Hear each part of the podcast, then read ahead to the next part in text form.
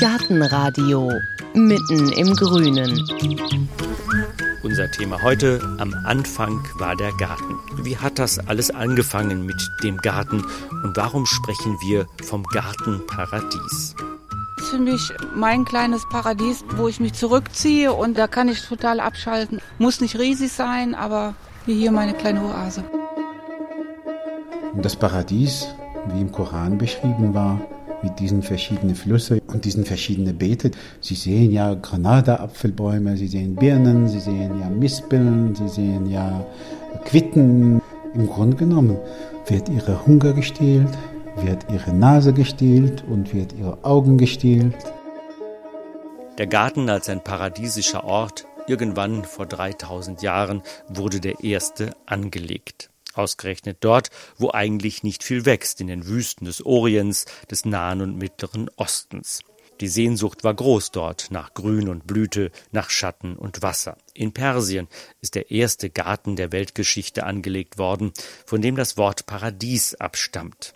Es war der noch heute verehrte Perserkönig Kyros der Große, der in der Mitte des sechsten Jahrhunderts vor Christus herrschte und auf 1900 Meter Höhe im Zagrosgebirge seine Residenz Pasargadae baute und eben dort einen wohlgeplanten Garten anlegen ließ. Also das Wort Paradies ist ein ganz uraltes Wort, fängt in der Zeit von Kyros der Große an. Er hat äh, seine ganz schöne königliche Gärten Paradies genannt. Und die Griechen hatten dieses Wort übernommen als eine ganz herrliche Paradiesgarten. Das erzählt der Fremdenführer Karanjami den Besuchern, die den heutigen Iran bereisen. Und er erzählt, wie ehrfurchtsvoll die Griechen, allen voran Alexander der Große, bei der Eroberung des Perserreiches über die Gärten staunten und das Wort Paradies übernahmen, daraus Paradeisos machten und damit eben die Traumgärten der Perser meinten, angelegt im kargen Hochland wegen so viel Wüste in Iran. Es gibt normalerweise eine Sehnsucht vor eine ganz schöne Anlage mit Bäumen und Blumen. Vielleicht für einen Europäer eine Garten. Es ist nur eine Garten, aber in Iran man muss jeden Baum anpflanzen und für jeden Baum Wasser geben. Damals die Perser hatten das geschafft. Und die Leute genießen diese ganz herrliche Stimmung, wegen sie haben genug Wüste in ihrer Umgebung. Erzählt Karanjami in Pasagadea. Der Besucher dort braucht allerdings ein bisschen Fantasie, denn vom Garten des Kyros ist dort nichts mehr zu sehen, nur noch ein paar Rinnen von den künstlichen Wasserläufen. Aber es gibt erhaltene Gärten aus islamischer Zeit, so den Garten Eram in Shiraz, einer der berühmten Paradiesgärten dort von kargen Höhen umgeben. Ein persisches Sprichwort lautet, man muss nicht erst sterben, um ins Paradies zu kommen, wenn man einen Garten hat.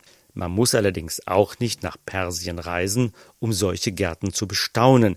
Wer keine Gelegenheit hat, in den Iran zu reisen, um sich so einen Paradiesgarten anzuschauen, der kann das in Europa tun. Es gibt zwei Möglichkeiten. Der eine Garten ist in Spanien, das ist die Alhambra in Granada.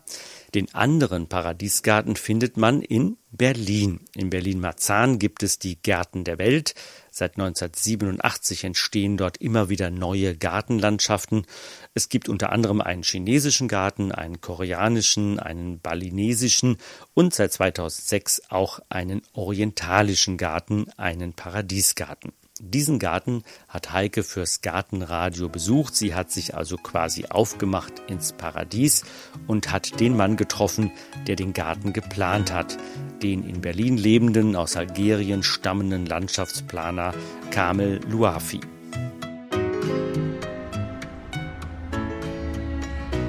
Ausgerechnet in Berlin-Marzahn soll also das Paradies liegen, steht Marzahn doch eigentlich für öde Hochhauslandschaften und sterilen Lebensraum. Aber davon sieht man nichts, wenn man aus der S-Bahn steigt. Nur ein riesiges Shoppingcenter bietet sich an als Einkaufsparadies. Ansonsten eine eher gesichtslose Gegend mit drei- bis vierstöckigen Häuserreihen, dazwischen immer wieder Brachland. Mit dem Bus sind es noch ein paar Minuten bis zu den Gärten der Welt. Katrin Buhr, die stellvertretende Leiterin, wartet schon und führt mich durch eine Parklandschaft bis zu einer vier Meter hohen, terrakottafarbenen Mauer. Wer in das orientalische Gartenparadies will, der muss zuerst durch das Bab al-Janan, durch das Tor des Gartens gehen und dann steht man erstmal in einem prächtigen Saal. Wir sind jetzt hier im Saal der Empfänge. Orientalische Gärten, so wie wir ihn hier haben, äh, ist in, der ist in Form eines Riad gebaut. Das heißt, eines um, ein ummauerter Garten, der zum Wohngebäude gehört, der, der das erweiterte Wohnzimmer sozusagen ist. In den kommt man nur, wenn der Hausherr einen hereinbittet, so wie ich Sie jetzt hier mit reinbitte. Ich lasse mich gerne bitten, denn schon der Saal der Empfänger ist ein Ort für die Sinne. Ein quadratischer Raum, umsäumt von Arkaden. Durch eine riesige, runde Glaskuppel fällt Sonnenlicht ein und taucht die über und über mit Mosaiken verzierten Wände und Säulen in ein Farbenspiel aus Licht und Schatten. Die Bögen der Arkaden bestehen aus Holz. Sie reichen bis zur Decke und sind komplett mit feinsten Schnitzereien und Ornamenten verziert. Gerne möchte man dieses helle, fast weich aussehende Holz berühren. Und das ist jetzt Zedernholz? Das ist Zedernholz, genau. Das duftet auch so. Und ähm, wir haben es extra nicht versiegelt, aber es fällt immer schwer, nicht anzufassen. Aber das ist ganz bewusst, damit man eben diesen wunderbaren Geruch auch wahrnimmt. Ja, stimmt. Ja, wenn man mal darauf achtet, ja, das ist doch ganz, riecht ganz anders als unsere Hölzer. Ich könnte es gar nicht beschreiben. Ja, es ist so richtig auch nicht so ein bisschen süßlich, aber auch so mal riechen. da hat man wirklich keine Worte für, ne? Ja, weil es auch kein typischer Geruch ist äh, von den Hölzern, die wir so in unserem Raum verwenden. Ne? Die riechen doch oftmals etwas herber. Der süßlich fremde Duft, das dämmerige Licht, die Schnitzereien, die warmen Farben muten vielleicht noch nicht paradiesisch an, aber sie haben etwas Erhabenes, lassen paradiesischen Luxus ahnen. Allein die Mosaike mit den immer wiederkehrenden Mustern müssen aus unzähligen Kacheln bestehen. Mit dem im Garten zusammen sind es dann über zwei Millionen Stück, aus denen dann diese Mosaike zusammengesetzt wurden. Die werden aus großen Kacheln geschlagen und geschnitten und dann für diese Ornamente verwendet, die auch die Natur wiedergeben, die die bunte Blumenvielfalt an, dann praktisch an die Wand holen, auch wie ein Teppich, der ja auch die Natur wiedergibt in einem orientalischen Garten. Der Saal der Empfänge ist jedenfalls schon mal eine würdige Diele auf dem Weg ins Paradies und da gehen wir jetzt hin. Wir durchqueren den Saal hin zu einem offenen Bogen. Schon jetzt hört man von draußen Wasser fließen. Da wölbt sich zum Übergang in den Garten eine weitere Kuppel, aber und aber hunderte kleine Holzzapfen hängen wie Stalagmiten in den Raum. Oh, oh, was ist das denn? Das sind Muquanas, nennen sich das. Das sind zweieinhalbtausend kleine Holzstücke verschiedenen Formen, die zusammengesetzt sind und damit überbrückt der, ja, der Kunsthandwerker oder, oder schafft er diesen Übergang von dem quadratischen Raum in die Kuppel. Tatsächlich merkt man schnell, Symmetrie spielt eine große Rolle und man merkt außerdem, dass die Neugier wächst. Wenn schon der Eingang so beeindruckend ist, wie sieht denn erst der Garten aus? Das eigentliche Paradies. Und genau so soll es auch sein. Wenn Sie in diesem Garten sich befinden, dann sehen Sie, das ist eine besondere Garten durch die Architektur, durch die Fenster, durch die, die Form und so weiter. Aber Sie wissen nicht, was da drin ist. Erstmal in dem Moment, wo Sie das betreten, dann fühlen Sie sich in einer anderen Welt. Und das war eigentlich die Absicht. Sagt Kamel Louafi, der aus Algerien stammende und in Berlin lebende Garten- und Landschaftsarchitekt. Er hat schon viele Gärten geplant. Die Gärten der Weltausstellung Expo 2000 in Hannover zum Beispiel oder den Königsplatz in Kassel. Aber auch Gartenanlagen im Orient sind dabei, in Abu Dhabi, in Katar und Saudi-Arabien. Aber nie zuvor hatte er ein orientalisches Paradies in Mitteleuropa geplant, in einer üppig fruchtbaren Gegend, die sich so sehr unterscheidet von den trockenen Wüstenregionen, wo die ersten Paradiesgärten entstanden sind. Sie müssen auch so sehen, dass diese Gärten im islamischen Raum in einer sehr kahle Landschaft entstanden sind. Das heißt, das ist immer so eine Art Oase. Sie laufen und, und fahren und ob sie mit dem Pferd irgendwie reisen, tagelang, bis sie irgendwann am Horizont sehen, ein Stück Palme oder ein bisschen Grün und dann gehen sie da rein und dann sind sie in eine vertiefte Fläche und das ist eine Oase und dann haben sie das Gefühl, sie kommen ja nicht aus der Hölle, aber so ungefähr was ähnliches. Sie kommen ja praktisch geschwitzt und trocken und so weiter und dann kommen sie rein und dann sehen sie, das sind ja Früchten, das sind ja Obst und Gemüse und das ist das Wasser, auch wenn sie das erstmal nur zur Bewässerung dient und so weiter. Und dann entsteht dieses Gefühl des Paradies. Und ich glaube, das ist etwas, was nicht nur irgendwie mit dem Islam was zu tun hat. Das ist schon etwas, ein Lebensgefühl, wenn man in solcher Gegend leben würde. إن الفردوس المسمى في القرآن الكريم بالجنة يشكل نموذجا من نماذج حدائق جنات عدن das Paradies im Koran, Jannah genannt, ist eine Version des Gartens Eden, wie er schon in der Genesis beschrieben wurde. Laut Koran besteht das Paradies aus vier, zu zwei Paaren umfriedeten Gärten, in welchen symbolische Früchte wachsen, nämlich Feige und Granatapfel, Olive und Dattel. Ein System sich kreuzender Wege verläuft entlang von vier Kanälen, die vier Ströme des Lebens repräsentieren. Wasser, Milch, Wein und Honig. Neben den vier Früchten gibt es auch vier Quellen, nämlich im unteren Garten zwei eilende Quellen, im oberen, im grünen, schimmern zwei reichlich sprudelnde Quellen. Sure 55.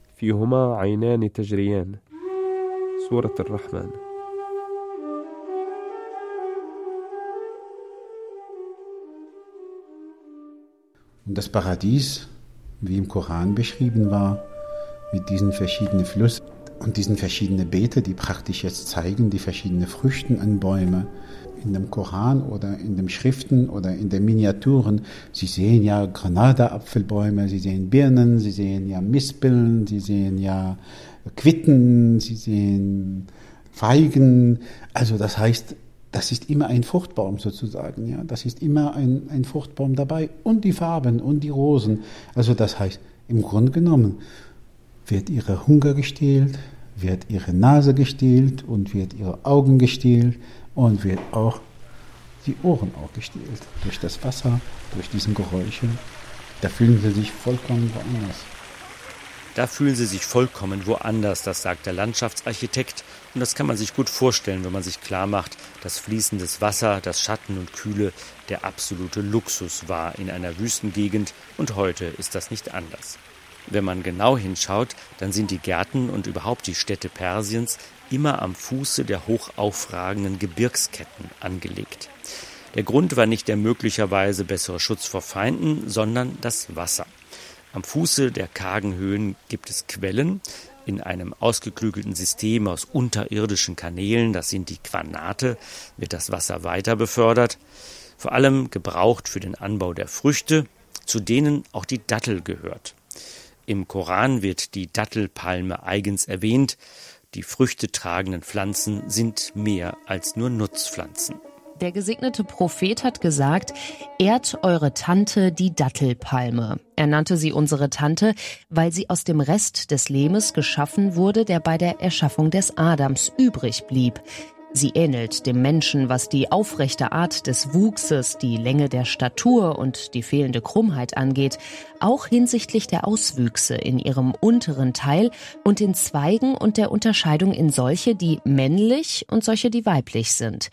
Wenn dem Palmenmark, das sich auf ihrem Kopf befindet, ein Unheil widerführe, würde das zum Ende der Dattelpalme führen, so wie es mit dem Gehirn des Menschen wäre, wenn ihm ein Unglück zustoßen würde.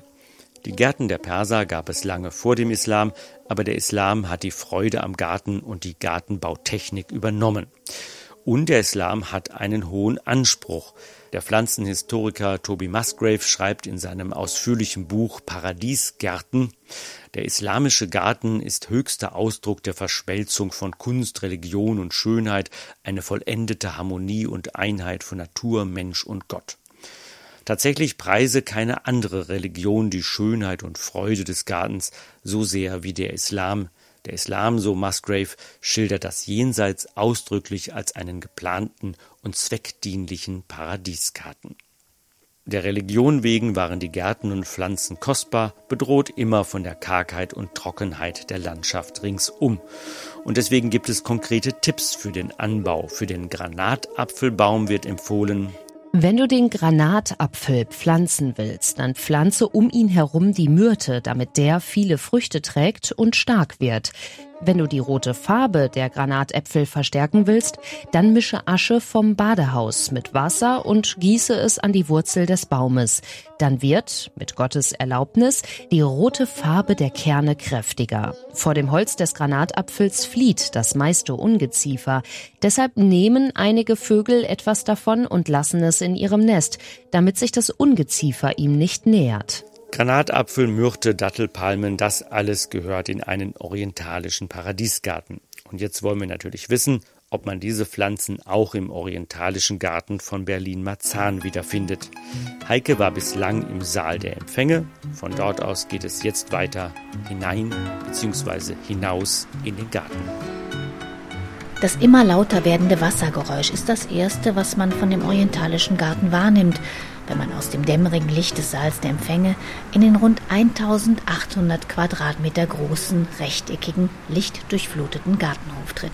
Wenn wir noch einen Schritt weiter reingehen, sehen wir das noch deutlicher, dass diese Vierteilung des Gartens geteilt durch die vier Kanäle, die die vier Ströme des Paradieses auch symbolisieren, mit der Quelle in der Mitte, Quelle des Lebens, allen Lebens. Und wenn die versiegt, so sagt man, verliert der Garten seine Seele.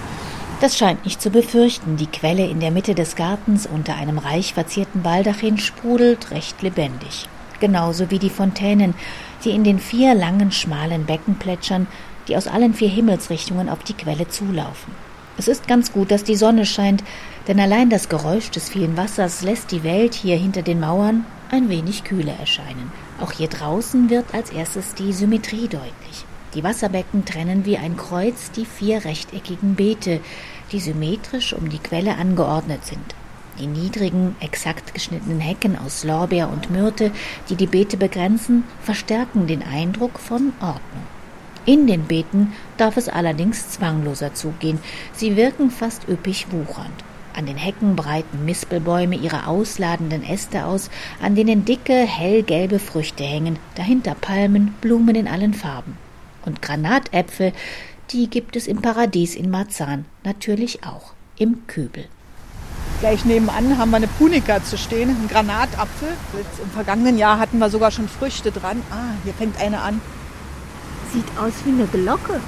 ja, na das ist, wenn man den Granatapfel jetzt so aus dem Laden kennt, ne, diese rund. Und dann hat er genau, das ist diese, huch, so ist er hier. Das ist dann diese, diese Blüte, die auch stehen bleibt, die man am Granatapfel dann noch sieht. Ne? Ein paar vereinzelte Blüten. Hier sind auch schon noch Knospen, ne, die sich dann entwickeln. Und das sind immer besonders spannende Gehölze, gerade auch für unsere Besucher und Kinder. Und wenn man dann äh, mal sieht, wo kommt denn dieser Granatapfel her, wie wächst der dann am Baum? Und sind die auch richtig, also erntereif geworden, die Granatäpfel? Nee, das schaffen die nicht, nee. nicht in der Größe. Die sind sehr klein da fehlt dann wahrscheinlich schon ein bisschen, noch ein bisschen mehr Wärme und Sonne. Es ist wirklich etwas Besonderes, einen echten Granatapfelbaum in Natura zu sehen. Vor allem die Blüten, sie sehen aus wie Glocken. Und es gibt noch mehr zu bestaunen. Einen Judasbaum zum Beispiel, dessen violett-rosa Blüten wachsen im Frühling direkt am Stamm. Eine drei Meter hohe Myrte lässt sich majestätisch von allen Seiten bewundern Oleander leuchtet in Pink, Wandelröschen in Orange, dazwischen Olivenbäume, Maulbeerbäume, Zypressen. Und als wir ein bisschen weiter in den Garten gehen, da leuchten uns strahlend weiße, riesige Blüten entgegen. Das ist eine Magnolia grandiflora. Grandiflora sagt schon der botanische Name, große Blüte. Ne? Das ist eine äh, wintergrüne Magnolie, tolle Blüten. Ne? Die ist ja bestimmt 20 Zentimeter lang. Ja, da oben haben wir noch so ein tolles Exemplar, wo wir hier die Knospen sehen, die alleine ja schon fast handgroß sind. Ja, das ist auch äh, eine der Pflanzen, die auch immer wieder Begeisterung bei unseren Besuchern hervorruft, wenn sie dann blüht. Aber nicht nur die Farben, Blatt- und Blütenformen beeindrucken. Geht man durch den Garten, dann hat auch die Nase viel zu tun. Der schwere, süße Duft von Jasmin, frischer Minze oder würzigem Rosmarin wechseln sich ab. Manche Düfte muss man sich allerdings erarbeiten, wie den einer kleinen, zartgelben Blüte. Wir haben eine ganz tolle Rose, das ist die Kronprinzessin Margret, das ist eigentlich eine englische Rose. Schade, die Blüte ist jetzt durch. Nein, ganz da hinten finden wir noch eine. Das ist, die hat einen ganz fantastischen Geruch und natürlich auch eine wunderschöne Blütenform. Mal gucken, hier kommen wir, glaube ich, ein bisschen dichter dran, um mal die Nase ranzuhalten. gucken, ob wir sie herkriegen. Ah. Ich weiß nicht, ob es reicht. Soll ich die mal halten?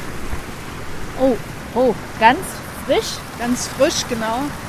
Nicht, zu, nicht so schwer und süß, sondern mit einem ganz frischen, aber doch sehr intensiven Geruch. Ja, wir haben die, wir haben die Blüten fürs Auge, den Duft für die Nase, die Kräuter, Früchte. Orientalische Gärten sind keine Nutzgärten, aber sie verbinden so das äh, Schöne mit dem Nützlichen, dass auch Früchte da sind zum, zum Verzehren, zum Wein draus machen, Kräuter für die Küche.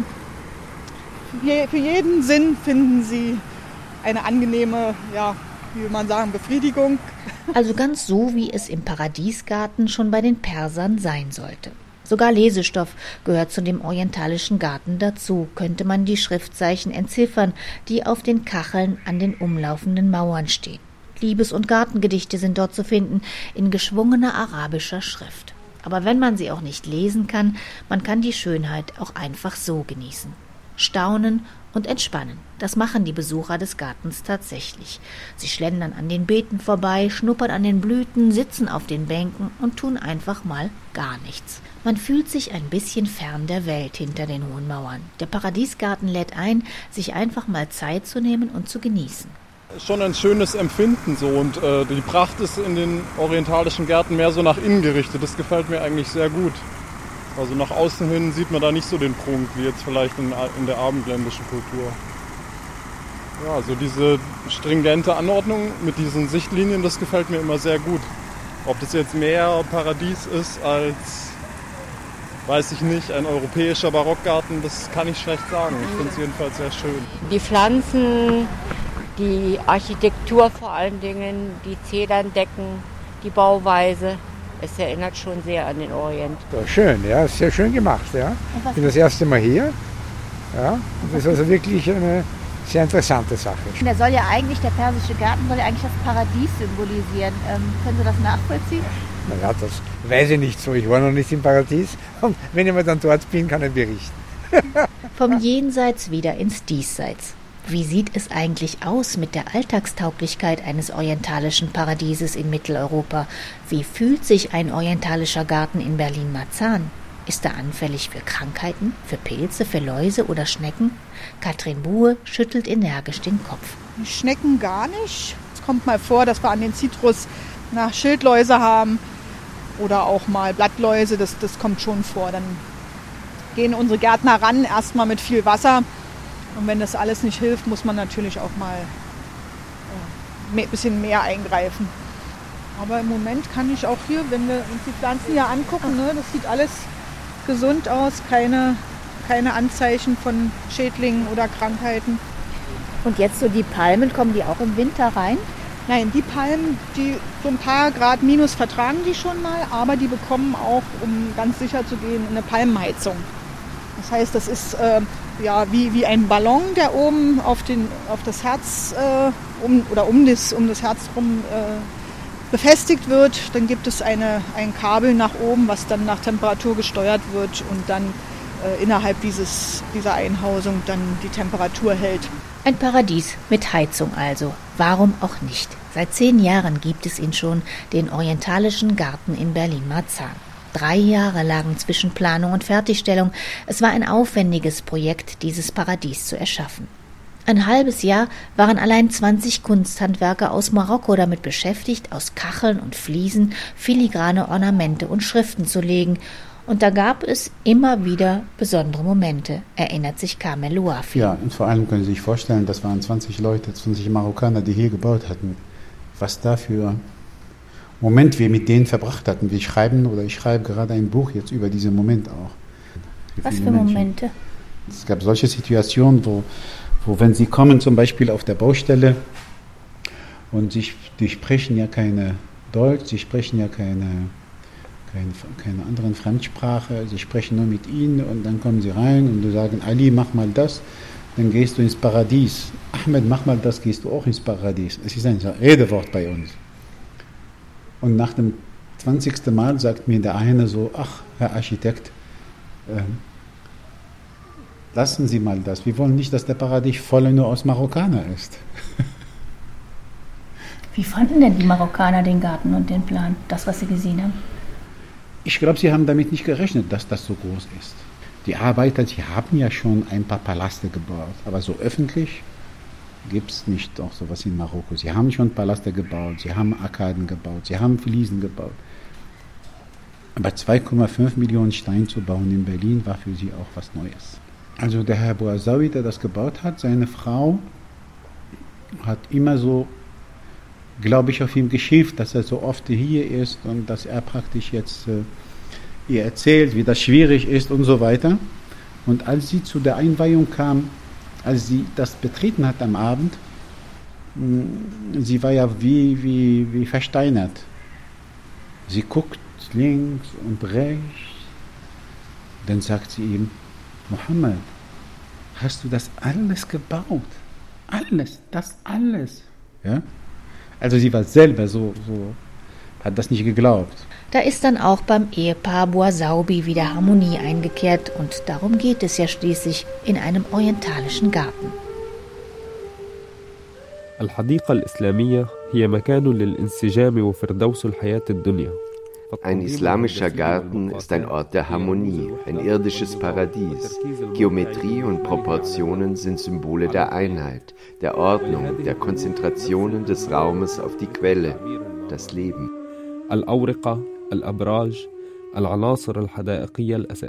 Da bleibt nur noch eine allerletzte Frage an den Planer dieses paradiesischen Gartens. Haben Sie den privaten Garten? Nee. Meine Frau hat einen Vorgarten, wo wir wohnen, aber ich nicht. Ich hatte eigentlich sehr selten eine Gartenliebe. Ich hatte sehr, ich, ich wollte keine Pflanzen haben irgendwie in der Wohnung. Ich glaube, das hat auch damit zu tun, wenn man damit beschäftigt, jeden Tag oder so, dass man ja anders damit umgeht. Das war also unser Besuch im Paradies, im orientalischen Garten in Berlin-Marzahn, in den Gärten der Welt. Wie Sie hinkommen und was es sonst noch dort für Gärten gibt, diese Informationen finden Sie auf unserer Seite im Internet unter gartenradio.fm. Und wenn Sie vorab schon mal eine Ahnung bekommen wollen von orientalischen Paradiesgärten, dann schlendern Sie doch einfach mal in den nächsten Teppichladen. Die Muster auf den Perserteppichen, die bilden solche Paradiesgärten ab. Blütenmuster finden Sie stilisierte Bäume und die Umrandung der Teppiche symbolisiert die Wege und Grenzmauern. Und diese Perserteppiche bilden die Gärten nicht nur ab, sie sind ein Symbol des Paradieses, sie sind quasi solch kleine Paradiese. Karanjami, der Fremdenführer im Iran, der erklärt das dort den Touristen. Normalerweise, sie haben einen Rahmen, das ist diese Paradiesgartenmauer, wie ich habe Ihnen erzählt, ist normalerweise gibt eine Medaillon, das ist dieselbe Wasserspiel oder Wasserbecken in der Mitte und ganz schöne stilisierte Blumen, das äh, normalerweise ist auf Perserteppiche. Also sollten Sie einen Perserteppich haben oder mal erben, dann schauen Sie genauer hin, zu Ihren Füßen liegt ein kleiner Paradiesgarten. Bevor wir noch verraten, was es in der nächsten Folge vom Gartenradio zu hören gibt, erst noch unser kleines Geräusch zum Schluss. Und das müsste natürlich zum Thema dieser Folge wie Milch und Honig und Wein klingen, aber hören Sie selbst.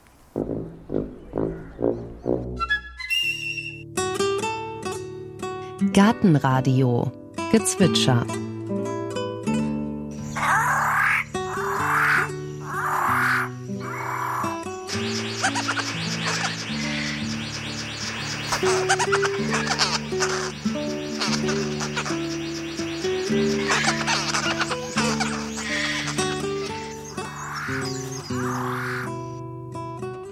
Das war der Paradiesvogel.